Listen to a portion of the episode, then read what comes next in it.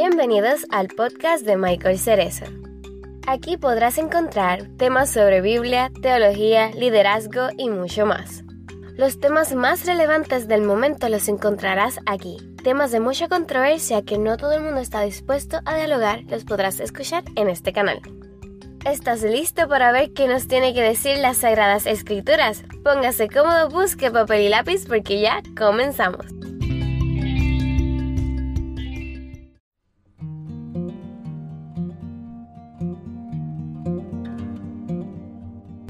¿Qué tal amigos? Bendiciones a todos. Bienvenidos a un nuevo episodio de su canal favorito de podcast. Hoy voy a compartir con ustedes una palabra que tal vez ustedes ya la, hayan estudiado, la hayan leído, hayan escuchado alguna predicación, algún estudio.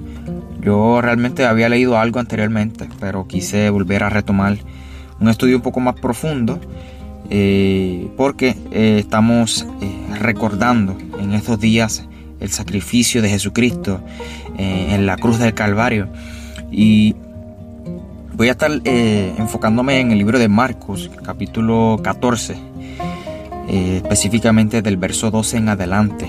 Pero me gustaría, primero que nada, hacer como un, tener una vista panorámica del contexto judío. Eh, estas personas, los judíos, celebran la Pascua mucho antes de Jesucristo. Esto era algo que ellos celebran. Eh, esto es algo que ellos celebran todos los años y aún hoy todavía lo siguen celebrando. pero para los judíos en la antigüedad y todavía para los judíos de hoy, este, la Pascua es una comida que se celebra todos los años, como bien mencioné, eh, y es una conmemoración de un momento clave en la historia del pueblo de Israel. Y es hace más de un milenio, antes de la época de Jesús. Los israelitas eran siervos del faraón de Egipto y, estaban atrapados bajo la esclavitud terrible. Pero después de, haber enviado las plagas a Egipto, Dios eh, para que el faraón dejase de oprimir al pueblo de Israel con tanta severidad, Dios envió eh, la plaga final. Y muchos de ustedes la conocen, que es la, ¿verdad? la de eh, hacer morir a los primogénitos. pero, y, esto era algo, esto era algo que, que, que sin duda alguna todos tenían que pasar, tanto los, egipcios como los judíos. Sin embargo, eh, Dios le da unas instrucciones al pueblo de Israel, le dice, este, para que esta plaga no los toque a ustedes, ustedes tienen que sacrificar en lugar de un primogénito un cordero. Tienen que rociar la, sangre, ¿verdad? Este, los dindeles de las puertas con la sangre del cordero, que eso es como una marca. Y cuando la muerte pase por allá, este, no, no, no entrará no, tocará a su familia y, demás. Eh, en aquella noche, sin duda alguna, todos los hogares habían tenido un niño eh, muerto o un cordero muerto. Cuando la justicia eh, descendiese o recaía sobre, sobre tu familia o te refugiaba bajo el, el sacrificio sustitutorio, es decir, el sacrificio del cordero, o pues moría uno de los de los primogénitos. Y este, este es el modelo en que Dios libertó a los israelitas eh, y los guió hacia la libertad, hacia la tierra prometida. Y entonces cada año ellos conmemoran esta liberación que se conoce como, como el Éxodo. Y que había sido el momento más importante. Este había sido el momento más importante de Israel como nación y como pueblo. Ahora, ¿qué tiene que ver esto con, con Jesús, con el sacrificio que él hizo en la cruz del Calvario y demás. A eso vamos. En el libro de Marcos capítulo 14, específicamente el versículo 12 en adelante, voy a estar leyendo la versión nueva, versión internacional. Dice, el primer día de la paz, de la fiesta de, los panes sin levadura, cuando se acostumbraba a sacrificar el cordero de la Pascua, los discípulos le preguntaron a Jesús, ¿dónde quiere que vayamos a hacer los preparativos para que comas la Pascua? Él envió a dos de sus discípulos con este encargo. Vayan a la ciudad y les saldrá al encuentro un hombre que lleva un cántaro de agua. Síganlo. Y allí donde, donde entre, díganle al dueño. El maestro pregunta, ¿dónde está la sala en la que pueda comer la Pascua con mis discípulos? Él les mostrará en la planta alta una sala amplia, amueblada y arreglada preparen allí nuestra cena. Los discípulos salieron, entraron a la ciudad y encontraron todo tal y como les había dicho Jesús, así que prepararon la Pascua. Al anochecer llegó Jesús con los doce mientras estaban sentados en la mesa comiendo. Él dijo, les aseguro que uno de ustedes que está comiendo conmigo me va a traicionar. Ellos se pusieron tristes. Uno tras otro empezaron a preguntarle, ¿acaso seré yo? Es uno de los doce, contestó. Uno que moja el pan conmigo en el plato. A la verdad, el Hijo del Hombre será tal como está escrito de él. Pero hay de aquel que lo traiciona. Más le valdría a ese hombre no haber nacido. Mientras comían, Jesús tomó el pan y lo bendijo, luego partió, eh, lo partió y se, se lo dio a ellos diciéndoles, tomen, este es mi cuerpo. Después tomó una copa, dio gracias y se la dio a ellos y todos bebieron de ella.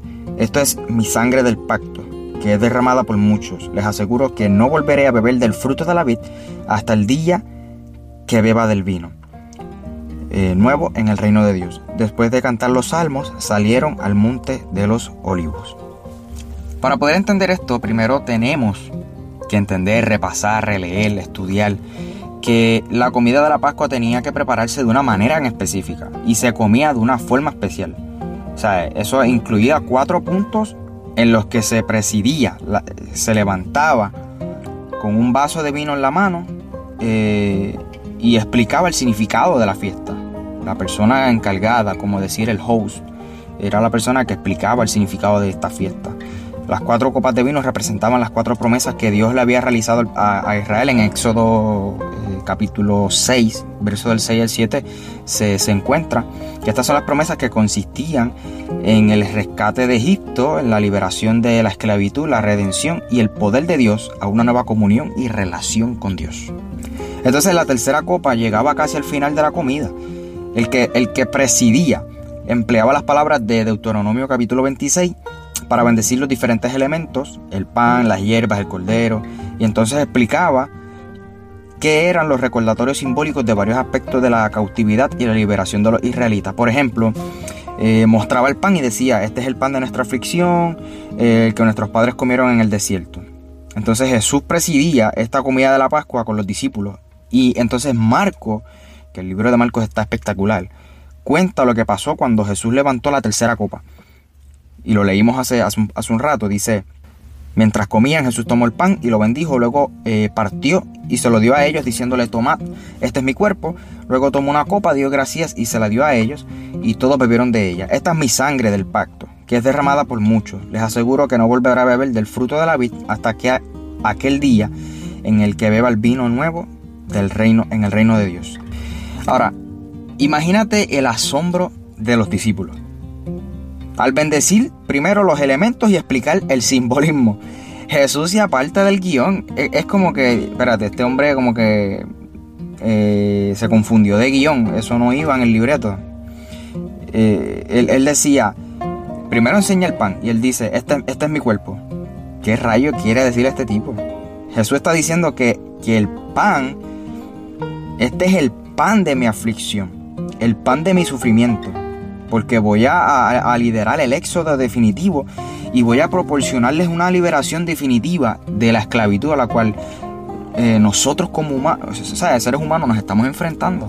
Entonces, otra cosa que hay que entender es que cuando una persona en la antigüedad decía yo no voy a comer o beber hasta que yo haga tal cosa, eh, estaba haciendo un juramento. Por ejemplo, en Hechos capítulo 23 hay algunas personas que se enfadaron con Pablo y prometieron que no iban a comer o beber hasta que lograran matarlo. Es como nosotros decir hoy día, eh, voy a lograr o hacer tal cosa aunque me cueste la vida. O sea, es una promesa con tu, con tu propia vida. Y tienes que entender que esto los judíos se lo tomaban bien en serio. Este juramento significaba que tú estabas estableciendo un pacto, o sea, una relación solemne de obligación entre una parte y, otra, o sea, entre tu parte y, la otra parte de la persona. Era, era como firmar un contrato, vamos. Aunque este contrato o este pacto se establecía y se ratificaba matando un animal, lo cortaban por la mitad y entonces eh, caminaban entre las dos mitades mientras pronunciaba el juramento o también en otras ocasiones se, se derramaba la sangre del animal, la rociaban sobre ti mientras tú estabas haciendo la promesa. Y a nosotros esto nos resulta como que algo pues, repulsivo, nos dan hasta ganas de vomitar o nada más de pensarlo. Pero si yo no cumplo mi promesa, están diciendo esta gente, si yo no cumplo mi promesa, que derramen mi sangre y que me corten en dos. Cuando hacían esto con, los animales de manera simbólica.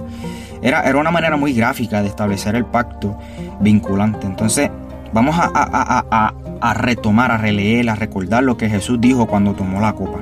En el verso 23 al 25 dice que dio gracia y se la dio a, los discípulos y ellos bebieron de ella. Y dijo, esta es mi sangre del pacto que es derramada por muchos. Les aseguro que no volveré a beber del fruto de la vid hasta el día en que beba el vino nuevo en el reino de Dios. Entonces las palabras de Jesús significan como, como un resultado del sacrificio sustitutorio. Siempre se me, se me traba la lengua ahí en esa palabra. Eh, dice que, que ahora existe un nuevo pacto entre Dios y entre nosotros. Y entonces la base de esa relación es la propia sangre de Jesús. Mira qué espectacular. Él dice, mi sangre es el nuevo pacto. Entonces cuando anuncia que no comerá nada hasta, hasta que se haya encontrado con nosotros en el reino de Dios, Jesús está prometiendo que, que está comprometido con nosotros de forma incondicional. En otras palabras, Él está diciendo, yo voy a llevarlos a ustedes a los brazos de mi Padre. Y, los voy a llevar a ese banquete con el rey. Y recordemos que Jesús siempre comparaba, o muchas veces comparaba el reino de Dios con, un banquete, con una fiesta, las bodas del Cordero, etc. En Mateo 8 Jesús dice, os digo que vendrán muchos del oriente y del occidente y participarán en el banquete, en el reino de los cielos. Entonces Jesús está prometiendo que estaremos en un banquete, en el reino con Él. Estos son simples, simples gestos de tomar el pan y el vino. Y las simples palabras, este es mi cuerpo, esta es mi sangre. Jesús está diciendo que todas las liberaciones previas, los sacrificios, los corderos en la Pascua estaban apuntando a Él. O sea, del mismo modo que la primera Pascua se celebró la noche antes de que Dios redimiese a los israelitas de la esclavitud a través de la sangre de los corderos, esta Pascua se celebró la noche antes de que Dios redimiese al mundo entero del pecado y de la muerte a través de la sangre de Jesús, a través del sacrificio de Jesús. Mira qué cosa tan espectacular, mira qué, qué cosa tan hermosa.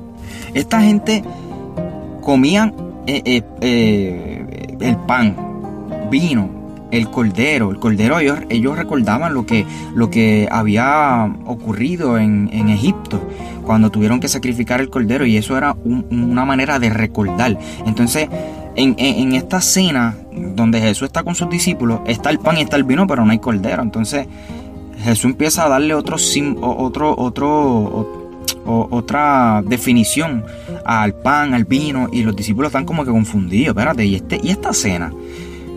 Y probablemente tú dirás, ¿verdad? ¿Dónde está el cordero? La realidad es que el cordero no, no, no había, no había, no había cordero en la mesa, porque el cordero estaba a la mesa. El cordero es Jesucristo, quien, quien dio su vida por nosotros en la cruz del Calvario. De hecho, Juan el Bautista dijo al principio en el libro de Juan, eh, este es el Cordero de Dios que quita el pecado del mundo. O sea, que, que, Jesús siempre se le ha apuntado como el Cordero de Dios. Dice que, cuando eh, iba de camino al matadero, eh, no abrió su boca, o sea, como Cordero.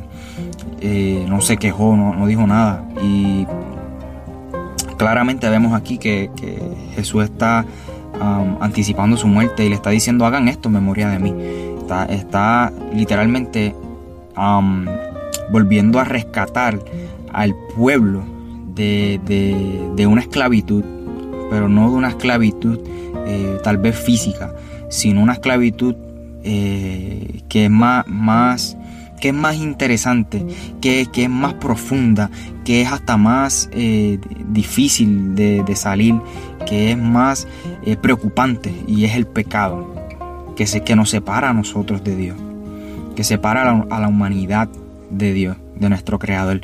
Y Jesús es ese, e, e, e, es ese puente, la, esa cruz, ese sacrificio de Jesús fue el puente que, unió a, Dios con, la humanidad. Y yo creo que eso es algo espectacular para recordar en, tal vez un día como hoy, domingo de resurrección.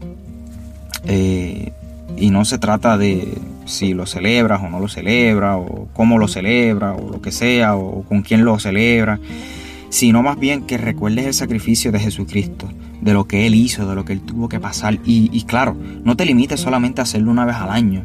Eh, siempre ten en mente lo que Jesús hizo por nosotros en la cruz del Calvario, el sacrificio que Él tuvo que hacer para que tú y yo hoy pudiéramos estar aquí, eh, para que tú pudieras escuchar este podcast, este episodio. Y probablemente tú, tú ni siquiera has experimentado esto. Es tu primera vez tal vez escuchando un, episodio cristiano, un podcast cristiano. Y tú te preguntarás, wow, ¿y cómo yo pudiera participar de esto? ¿Seré que yo puedo participar de esto? Claro que puede. Porque aquel que se sienta a la mesa con Jesús no, no sale igual. Y yo creo que, que, Dios está presto. Jesucristo está presto para, para darte una nueva vida, una nueva identidad y y dejarte saber que Él te ha hecho libre de la peor esclavitud, de la que nadie te puede librar, solamente Él, la esclavitud del pecado. Eh, así que te invito a que si tal vez hoy no has experimentado eh, ese amor, eh, no, has, tenido esa, experiencia con Jesucristo, la puedas tener a través de de este episodio. Ahí donde te encuentras no tienes que hacer absolutamente nada, no tienes que hacer ningún procedimiento, no tienes que repetir ninguna oración, protocolo. Eh, simplemente confiesa que Jesús es el Hijo de Dios. Confiésalo con tu boca y, y, créelo en tu corazón, porque con la boca se confiesa para justicia, pero con el corazón se cree para salvación, o algo así dice la Biblia. Eh, solamente confiesa que Jesús es el Hijo de Dios, que Él vino eh, para, para, perdonar tus pecados. Créelo en tu corazón y pasas de ser un, Vas a pasar de ser un bastardo a ser un hijo. Vas a pasar de ser un esclavo a ser un hijo. A ser libre. A ser amigo de Jesús. Así que te invito a que dejes ese paso y puedas tener una experiencia con tu creador y puedas, puedas vivir, participar de esta, de esta cena tan espectacular en memoria de nuestro Señor, de lo que Él hizo por nosotros y hazlo eh, eh, con rodeado de más personas, en comunidad. Y, démosle gracias todos los días a Dios por, lo que Él hizo por nosotros, por, por enviar a su, a su único Hijo, por ser pródigo con nosotros, porque Dios fue pródigo con nosotros. Porque pródigo no significa rebelde o caprichoso. Pródigo significa gastarlo todo y Dios lo gastó todo. Juan 3:16 dice que de tal manera amó Dios al mundo que envió a su único hijo. O sea, Dios lo gastó todo. Envió a su único hijo para que todo aquel que en él crea no se pierda, sino que, que, que tenga una vida eterna. Así que toma ese paso. Olvídate de lo que dirán. Y te aseguro que no te vas a arrepentir. Que Dios les bendiga, les amo.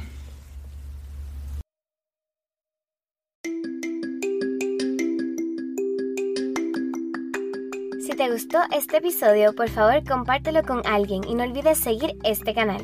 Consigue a Michael en las redes sociales de Instagram, Facebook, Twitter, TikTok y YouTube como Michael Cerezo. Para conocer más sobre Michael y lo que hace, visita www.michaelcerezo.com. Bendiciones.